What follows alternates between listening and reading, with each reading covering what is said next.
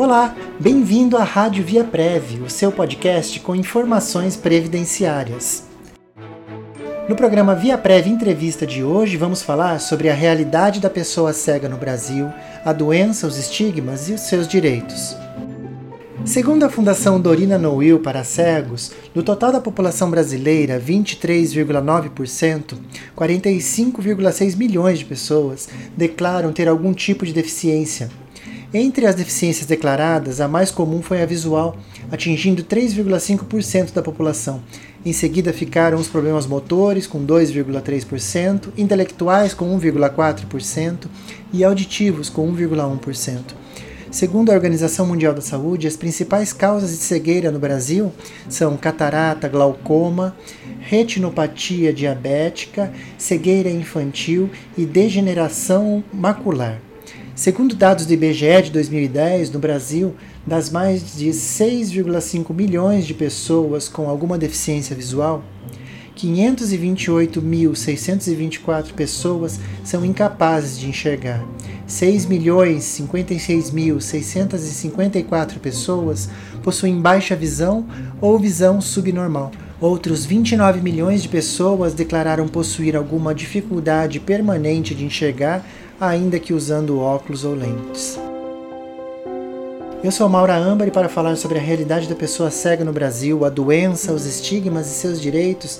Temos a presença da Cecília Francine Cabral de Vasconcelos, psicóloga clínica com especialização em psicanálise, especializanda em análise do comportamento.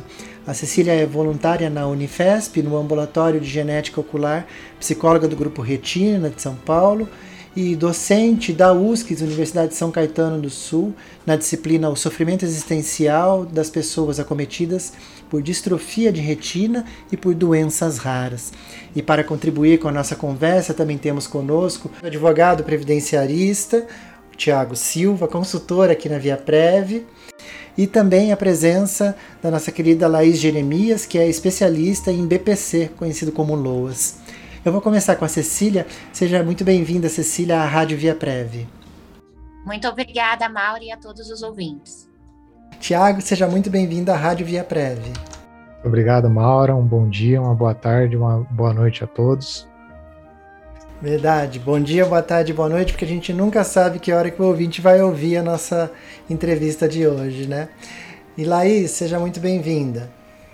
Obrigada, Maura, e olá aos nossos ouvintes. Bom, eu vou começar com a Cecília. Cecília, eu gostaria que você falasse um pouco sobre você e também sobre o seu trabalho, as suas pesquisas voltadas aos cegos. Tá certo. Bom, é, eu sou psicóloga, ah, eu tenho 26 anos, minha principal atuação é clínica. Eu atendo muitas pessoas com deficiência visual que estão tentando entender o que aconteceu com elas, como elas se adaptam ao mundo, como as pessoas vão entender o que elas têm, como é que elas vão explicar também para quem não sabe. Por conta disso, eu comecei a trabalhar numa ONG, que é o Grupo Retina, que é uma ONG para pessoas que têm doença de retina no geral e que acaba acomodando aí pessoas com baixa visão e pessoas com cegueira. É, a partir desse trabalho que eu comecei a fazer na ONG, eu comecei a trabalhar na Unifesp também, no ambulatório de genética popular, onde eu atendo, uh, junto com os médicos, pessoas com, com deficiência visual e com doenças degenerativas da retina. Meu interesse por essa área partiu muito da minha própria doença, que é uma doença degenerativa da retina também, é uma doença rara, o nome dela é amorose congênita de Leber, e ela é uma das principais causas de cegueira infantil. É, ela não possui tratamento, e ao longo desse meu processo de aceitação sobre a minha doença, como ela é degenerativa, eu tive um pouco de visão na infância, é, eu fui aprendendo a importância da psicologia, desse tipo de tratamento, do acompanhamento para essas pessoas com deficiência, é, fui me aproximando como paciente desses grupos, dessas instituições, e acabou que no profissional fui parar nisso também.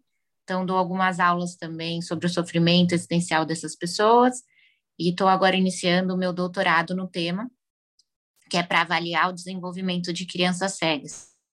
Tentar auxiliar os especialistas a entenderem quais são as diferenciações sobre um desenvolvimento de uma criança enxerga, né, que a gente chama de vidente, e uma criança cega. Esse é meu trabalho atualmente. Muito bom. E Cecília, a gente conversava na reunião de pauta e você trazia a realidade das pessoas que não conseguem trabalhar por ter perdido a visão, principalmente por não se sentirem bem psicologicamente.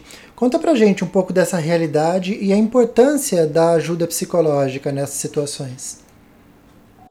É, isso é uma realidade bem dura. Uh, a gente, no Brasil, ainda não tem muitos treinamentos para essas pessoas que acabam vindo a ficar com alguma deficiência visual, mesmo que não chegue à cegueira. Né? É, existem dois tipos de deficiência visual: aquela que é adquirida, então, ou por um acidente ou por uma doença degenerativa, ou, a, ou por um trauma, uma lesão, né, como um descolamento de retina, também tem essa opção, é, ou aquela que é congênita, então a pessoa nasce com a cegueira. E normalmente, quando a pessoa tem uma cegueira congênita, ela vai se adaptando ao longo do tempo e ela já sabe de antemão que ela tem. Então, para ela, o mundo sempre foi daquela maneira, por mais árduo que possa ser também. Mas para a pessoa que tem uma deficiência adquirida, é mais complicado, porque ela aprendeu o mundo de uma maneira, muitas vezes ela tinha uma profissão que envolvia o uso da visão, e aí ela se depara com essa perda e não sabe muito o que fazer com isso, como se recolocar no mercado e assim por diante. Existem instituições que fazem esse trabalho de recolocação, mas ainda é, é muito pouco. Às vezes a pessoa não tem informação, às vezes a pessoa está tão frustrada com o problema que ela também nem gosta de procurar ajuda, nem pensa nisso. Então, é uma situação muito difícil, muito dura.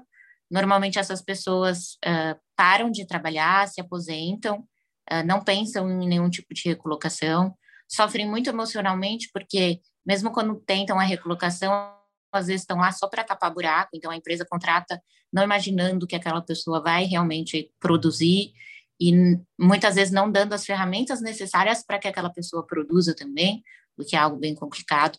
E aí a autoestima dessas pessoas fica muito empobrecida, a pessoa linka essa questão da deficiência com uma inutilidade social, com uma desvalorização, com desmerecimento.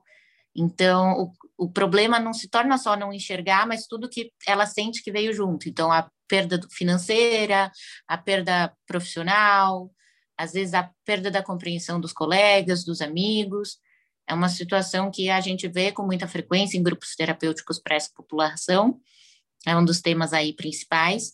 E são sempre elas, elas tentando entender como é que elas se readequam e aceitam a nova condição para pensar ou numa recolocação ou em como viver a partir de uma aposentadoria.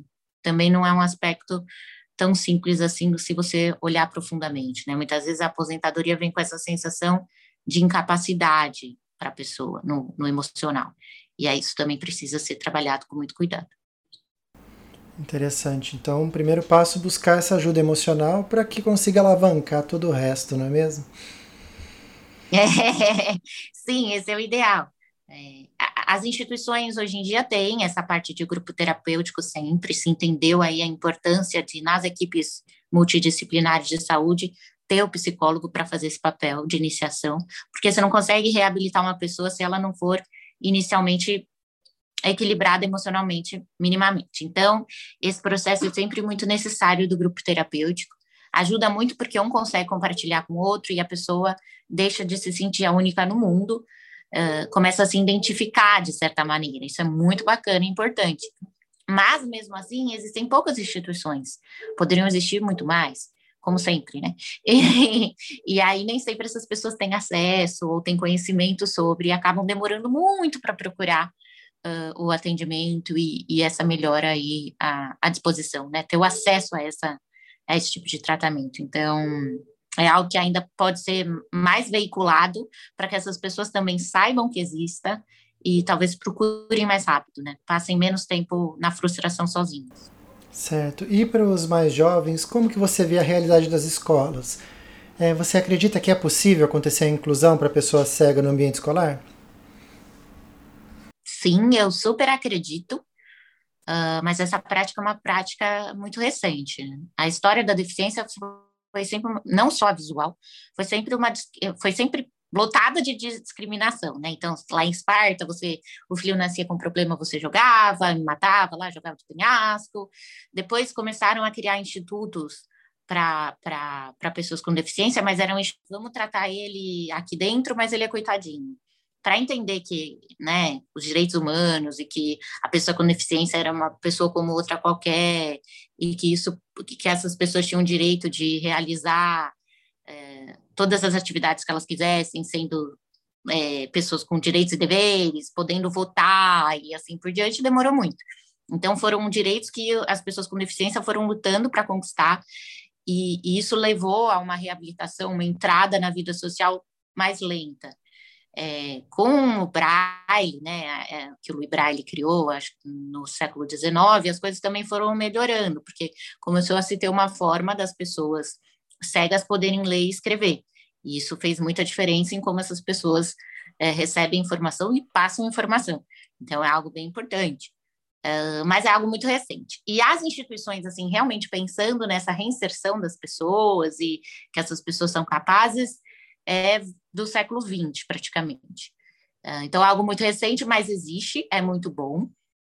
Educação inclusiva hoje em dia é algo que se estuda muito, se busca muito entender como incluir as pessoas.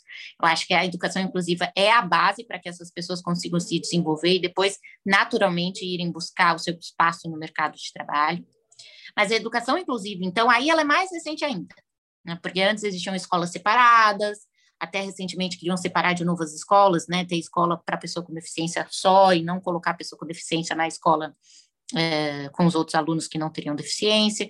Então, ainda é um tema muito recente que poucos sabem sobre, que poucos professores e, e pedagogos foram aí ensinados a entender, tiveram formação para isso. É, então, vira uma coisa assim: falta estrutura para fazer acessibilidade para essas pessoas, e tanto estrutura no sentido físico, quanto estrutura dos profissionais estarem treinados.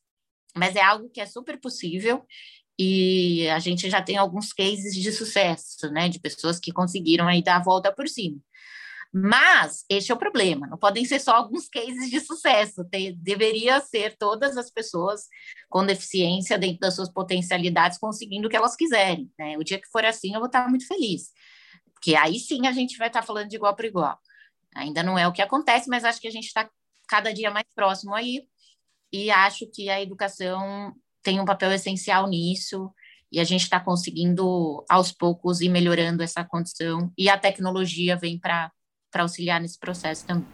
Interessante. Quando chegar nesse nível, aí a inclusão de fato aconteceu, não é mesmo? E eu queria pedir ajuda para o Tiago, que como advogado pode falar para a gente, segundo a lei, Tiago, é, como deveria ser esse acolhimento à pessoa com deficiência nas escolas e também no mercado de trabalho? Então, Maura, hoje é, a gente tem algumas legislações né, que tentam da melhor forma possível abarcar todas essas dificuldades que as pessoas deficientes encontram, né? A, a primeira aqui que gostaria de falar é a, a, mais importante delas, que é a Constituição Federal, né?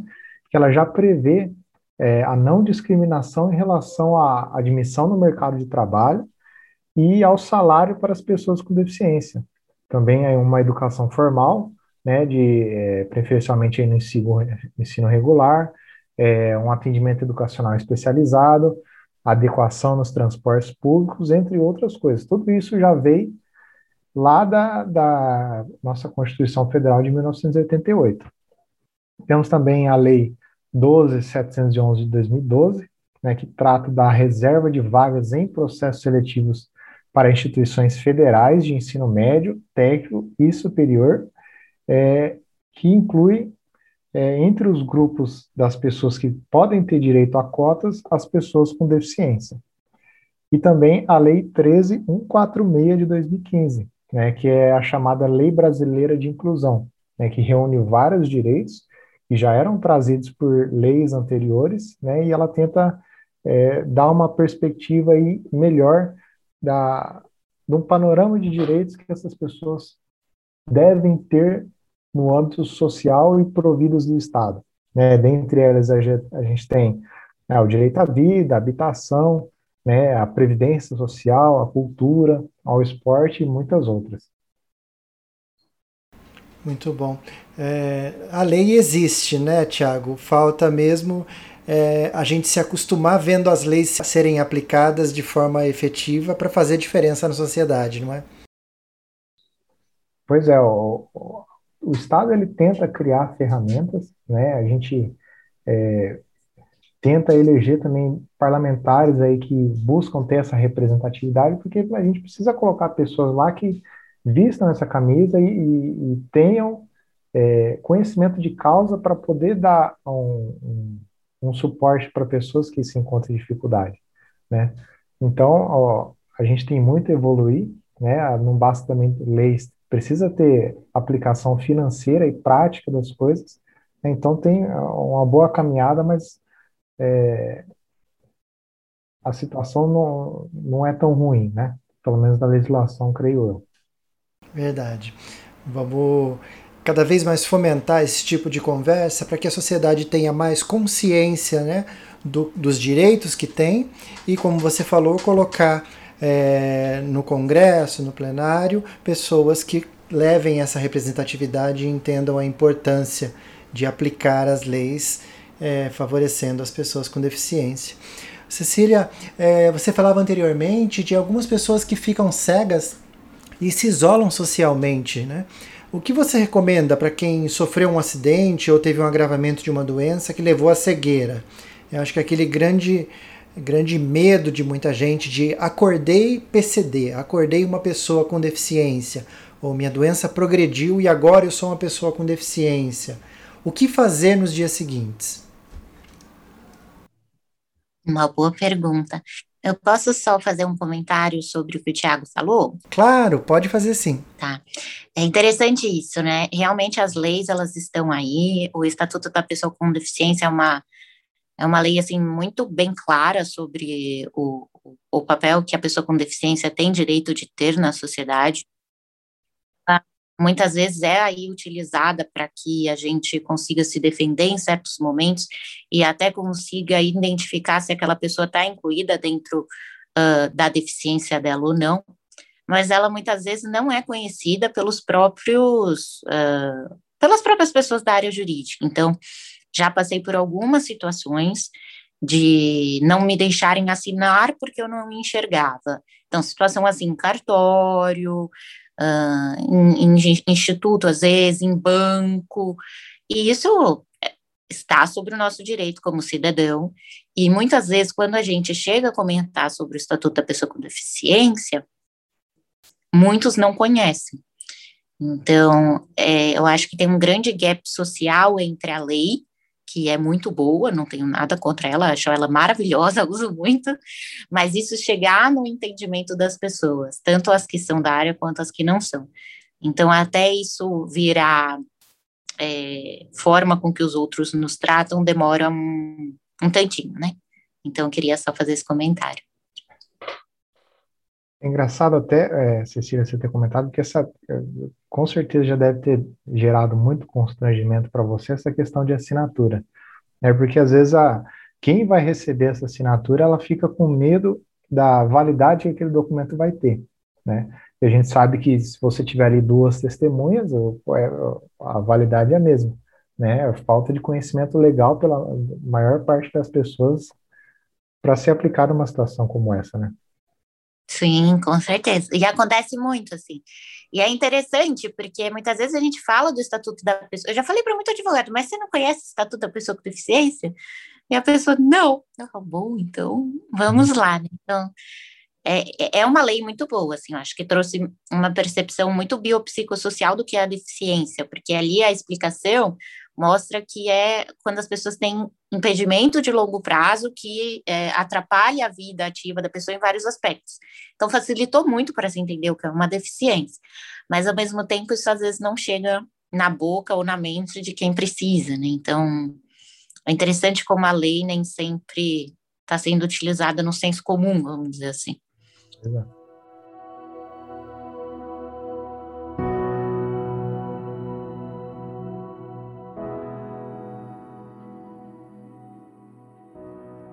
E Cecília, é, falando para quem ficou com alguma deficiência por conta de um acidente ou teve agravamento da doença e o que fazer no, nos dias seguintes que a pessoa se tornou um PCD, uma pessoa com deficiência? Quais são os caminhos depois disso? O que fazer nos dias seguintes? É, eu acho que isso é muito particular de como cada um uh, ficou com a deficiência, vamos dizer assim, né? Porque tem deficiências que elas vão aos pouquinhos. E esse aos pouquinhos faz você ir se acostumando aos pouquinhos também. Eu não acho que seja mais fácil ou mais difícil, não é nesse sentido, mas eu acredito que por ser aos poucos, a pessoa vai vivendo o processo de luto aos poucos. Então, primeiro ela fica com raiva, depois ela quer fingir que não é com ela, depois ela fica, ai, por que, que foi comigo? Depois ela vai querer conhecer pessoas que têm a mesma situação, para ela trocar figurinha, e depois ela vai percebendo que tudo bem, ela não tem muito o que fazer, aquilo, pelo momento que ela está, não vai ser tratado, não vai ser solucionado, e ela vai tentar viver com aquilo, encontrar as adaptações necessárias. Claro que às vezes quando você se depara com situações de discriminação, ou você se depara com alguma atividade que antes você conseguia fazer, você não consegue mais, isso pode te gerar raiva, frustração, tristeza novamente. Mas normalmente, você passar pelo processo todo, você consegue uh, encontrar o caminho aí para a tua vida como você escolher. Mas, se for algo muito repentino, que a gente vê muito nos casos de descolamento de retina, aí é um pouco mais difícil né? Porque é do dia para a noite, a pessoa recebe o impacto de uma vez só. Então, não é que as luzes foram se apagando, né? As células foram morrendo, cada vez você enxergava menos. Você estava lá vendo tudo, você nunca nem pensou na possibilidade de não ter o sentido da visão, que na nossa sociedade é o mais utilizado, e aí, bum, tudo escuro. Né? Essa parte, assim, tem muito choque dessa, dessa questão do medo de escuro, do a escuridão me pegou. Às vezes isso leva a uma depressão muito forte inicial, dessa não aceitação, do porquê que antes eu via, agora as luzes estão apagadas. Mas aos poucos, eu acho que a pessoa precisa primeiro aceitar o que ela está vivendo, né? Porque não adianta você falar que não está doendo, que é tranquilo, que, ah, não, tudo bem, antes eu via, agora eu não vejo mais e, e tá tudo certo, tanto faz. Porque não é tanto faz, né? Você tá perdendo um sentido, que é um dos sentidos principais aí da tua vida e que vai fazer diferença. Então, acho que no começo é a pessoa aceitar que a condição é difícil, que ela vai ter que passar por ela, deixar o sofrimento vir, não segurar, uh, ter pessoas para se amparar. Uh, então, quando ela estiver muito triste, ter ali uma rede de apoio e depois com calma, no tempo dela, e vivendo essas fases e entendendo que ela não tem que.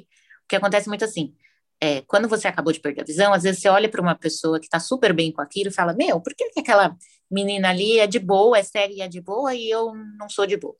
Então, também não ficar se comparando a pessoas que já estão bem com a situação, entender que cada um tem seu momento, que você não precisa se cobrar, e que cada um vai ter o tempo certo para entender e aceitar da maneira certa e se adaptar da maneira que convier. Então, é isso, entendeu? É, é um processo muito individual.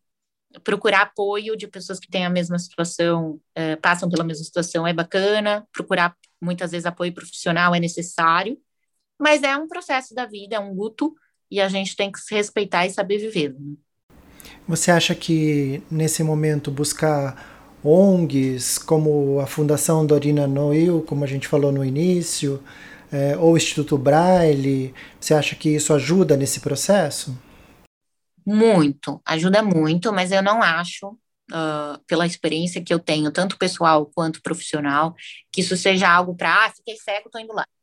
Porque muitas vezes eu já vi muito paciente meu foi, vai nessas instituições e aí que se assusta de vez porque entra em contato com várias pessoas com cegueira que não é por mal, mas a pessoa não estava adaptada, não estava acostumada e daí se frustra muito. Então, eu acho que é um processo primeiro interno da pessoa, que às vezes precisa de apoio profissional, às vezes não, e depois de procurar essas instituições. E essas instituições são instituições muito boas, porque você tem a equipe multidisciplinar, você vai ter psicólogo, você vai ter TO para te reeducar a caminhar na rua, para fazer as atividades da vida diária, para é, fazer uma reinserção no mercado de trabalho, caso seja necessário. Você vai conhecer várias pessoas com a mesma condição, você vai descobrir como é que se usa as tecnologias assistivas, que são aquelas tecnologias para pessoa com deficiência, que auxiliam a pessoa a se adaptar no mundo. Então, assim, é muito bacana, é muito importante, eu acho que é imprescindível, mas talvez não seja a primeira coisa a se fazer. Seja algo um pouquinho para você deixar um pouquinho para depois, quando você já tiver com a ideia mais assentada na cabeça, e valeu muito a pena. Interessante, né? Até isso tem que ser feito com calma, né? Essa adaptação. Então eu queria deixar aqui também né, o Centro Cultural Luiz Braille, para quem está em Campinas, né, o site deles que é o braille.org.br. Também em Jundiaí tem o Instituto Luiz Braille, que é o Braille Jundiaí, Braille com dois L's, braillejundiaí.org.br. E da Fundação Dorina, que é fundaçãodorina.org.br. No seu tempo, quando você achar que está na hora certa, buscar esse apoio, né? como a Cecília trouxe, lá tem apoio de TO, que é terapeuta ocupacional, apoio de psicólogos, né? a própria aprendizagem do, da, do braille como leitura, né? também pode abrir bastante portas. Né? E, Tiago, é, sobre essa ideia dos dias seguintes a ter ficado cego por acidente ou doença, que é a cegueira adquirida, é, que benefícios do INSS a pessoa deve buscar? Então, Mara, aí depende. Né? É, primeiro, para concessão de qualquer benefício no INSS, a gente sempre analisa primeiro do ponto de vista da qualidade segurada. Então, se a pessoa ela era filiada ao INSS, ela trabalhava, contribuía, ainda que como segurado facultativo, né, que é aquele que não trabalha, essa pessoa pode buscar a concessão do auxílio doença. Né? Em primeiro momento, provavelmente essa é, condição dela aí vai incapacitar ela de forma total para o trabalho, né? ainda mais em situações aí de repentinas, que nem a Cecília falou. Então, o auxílio-doença vai servir aí para substituir a remuneração que esse segurado tinha quando tinha condições de trabalhar e vai ser pago aí até que ele é, possa ser reabilitado para uma outra atividade, se for o caso, né, passar por um curso, né, tentar voltar a trabalhar em uma atividade compatível, ou, do contrário, se o INSS entender logo de, de início também que ele não tem condições de, de trabalhar, será concedido o benefício, a antiga aposentadoria por invalidez, atual benefício por incapacidade permanente, né, que é uma condição de uma pessoa que não vai se recuperar nunca, né, para nenhum tipo de atividade laborativa, né, seja por conta de qualificação profissional, por idade, ou alguma outra limitação física que ela tenha também. Por outro lado, se a pessoa é, nunca trabalhou, né, nunca contribuiu para o INSS, é uma pessoa que não é segurada. Então a gente vai ali para a linha do benefício assistencial, né? Ele vai ser, essa pessoa vai ser avaliada, né, a equipe multidisciplinar do ponto de vista médico e, e social, né? E aí vai ser avaliado o, a, o nível de limitação que essa pessoa tem frente à sociedade e correndo tudo bem, for, for aprovado nos dois, nos dois quesitos, vai ser concedido aí um benefício de, no valor de um salário mínimo.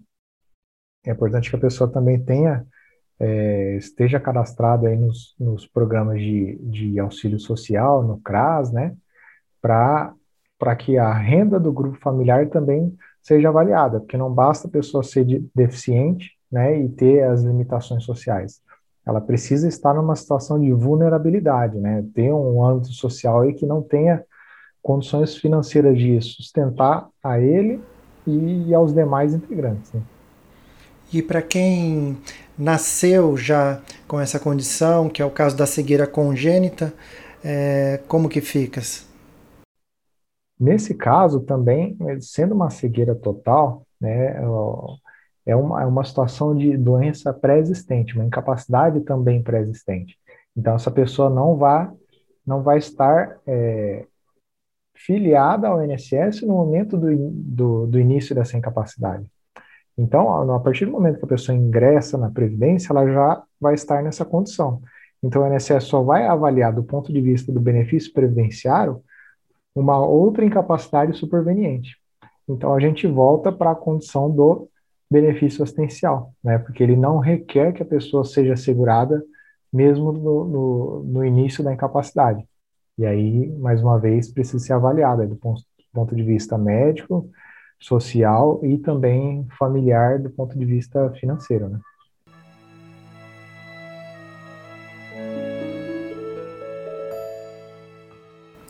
Eu queria pedir para a Laís contribuir com a gente, porque ela me falava que trouxe um caso de sucesso de, de um cliente que depois de, de muito batalhar conseguiu acesso ao benefício, não é, Laís? Conta pra gente. Isso, Maura. É, só antes de eu responder, eu só queria pedir para o Tiago explicar para gente, porque tem casos, como a gente citou, como ele citou, né, de pessoas que já nasceram, né, cegas, e aí, nesse caso, a pessoa tem direito de aposentar é, por conta da deficiência, aposentar mais cedo, né? Ou ter outro tipo de cálculo. É, não sei se. É, eu sei que é bem complicado de explicar em detalhes, mas também tem essa possibilidade, né, Tiago? A pessoa que ingressa no mercado de trabalho com deficiência, ela pode, é, no decorrer da vida, contribuindo, né, ter a contagem de tempo diferenciada, né, seja para receber uma aposentadoria por idade da pessoa com deficiência, que ela é nessa aposentadoria, no caso da mulher, requer no mínimo 55 anos de idade e 60 anos para homem, com 15 anos de trabalho efetivamente na condição de deficiente, seja ela é, congênita, né, desde o nascimento ou adquirida no decorrer da vida. E também a aposentadoria por tempo de contribuição da pessoa com deficiência. Na aposentadoria por tempo de contribuição, os, os períodos de deficiência são contados de forma diferenciada e essa pessoa vai ter, no caso do homem, no mínimo 20 anos de tempo de contribuição para se aposentar se a deficiência for grave, 24 anos média, 28 anos leve, deficiência leve. No caso da mulher, 25, 29 e 33 no caso da deficiência leve. Então, ela vai ter uma contagem de tempo diferenciada para facilitar o acesso à aposentadoria e também uma vantagem desse benefício é que ele não sofreu influência da reforma previdenciária. Então, as regras de cálculo serão da, da forma antiga e sem incidência do fator previdenciário. Legal.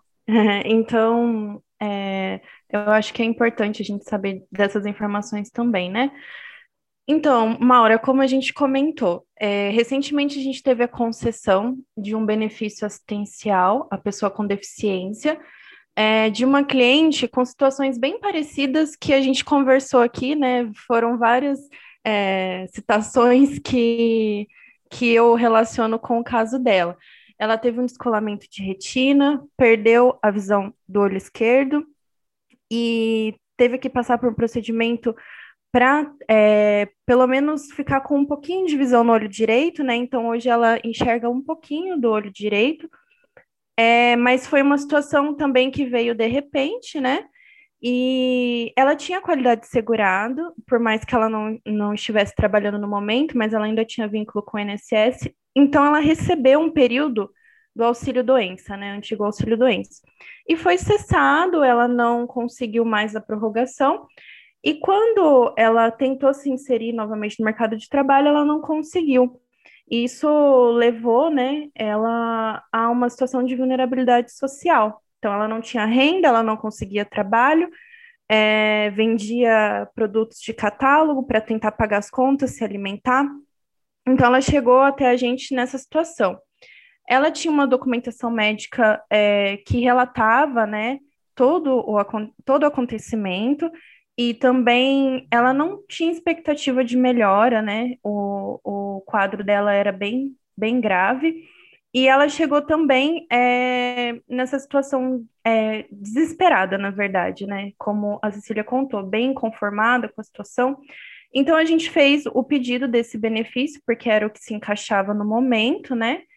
E também tentamos uma ação de restabelecimento do auxílio, que está correndo, mas enquanto não sai essa ação, o resultado, é, foi concedido esse benefício assistencial. E aí é importante a gente ressaltar para os ouvintes que é a questão da avaliação que é feita com uma equipe multidisciplinar, né? Então, por muitas vezes, é, às vezes a gente pensa, ah, tenho uma deficiência, sou pessoa com deficiência, tenho a documentação médica e por isso meu benefício vai ser concedido. E muitas vezes não, né? Porque não é uma avaliação só física ou avaliação da sua documentação médica, né? Como o Tiago citou, você passa por uma avaliação social, né, com assistente social, onde ela vai avaliar suas condições psicológicas, né? O impacto que essa deficiência tem no seu dia a dia, né? A, a comparação da sua vida em relação com as outras pessoas, né? Então, é, se você consegue competir em condição de igualdade, se você consegue viver em condição de igualdade com outras pessoas. Então, é uma avaliação bem completa que é feita, né? Uma conversa com o assistente social e depois passa também por perícia médica. Mas foi um caso que deu certo. Então, por conta realmente da cliente ter possibilidade de comprovar né, a, a situação dela através de documentação médica e também por ela preencher o requisito também em relação à miserabilidade. Mas foi um caso muito legal e agora ela vai passar a receber o benefício é, no valor de um salário mínimo. Muito bom. E eu até conversava com a Cecília antes e ela me trouxe uma consideração muito interessante, né? Sobre conseguir o benefício e aí o que faz da vida depois de conseguir o benefício. Né, Cecília, você me falava dessa importância da pessoa tocar a vida para frente, não acomodar porque conseguiu o benefício, que a vida tem que ir além, não é verdade? Sim, com certeza. É, o Thiago e a Laís estavam falando, eu tava, a sirenezinha assim, tava ligando, né? Porque realmente é uma conquista muito grande, tanto para a família da pessoa, né, se ela tiver em situação de, de miserabilidade, quanto para a própria pessoa que trabalhava, que trabalhou muito tempo, contribuiu, conseguir aí o benefício. É, tanto no caso do LOAS, como no caso do, do benefício de incapacidade. Mas ele tem um peso por si só. Então, a pessoa fica muito feliz porque ela vai ter como se sustentar financeiramente, o que é necessário na nossa sociedade. Se não tiver dinheiro, você não come, você não vive. Mas no sentido emocional, isso pega muito na autoestima, em como que a pessoa vai lidar com o fato de não poder trabalhar.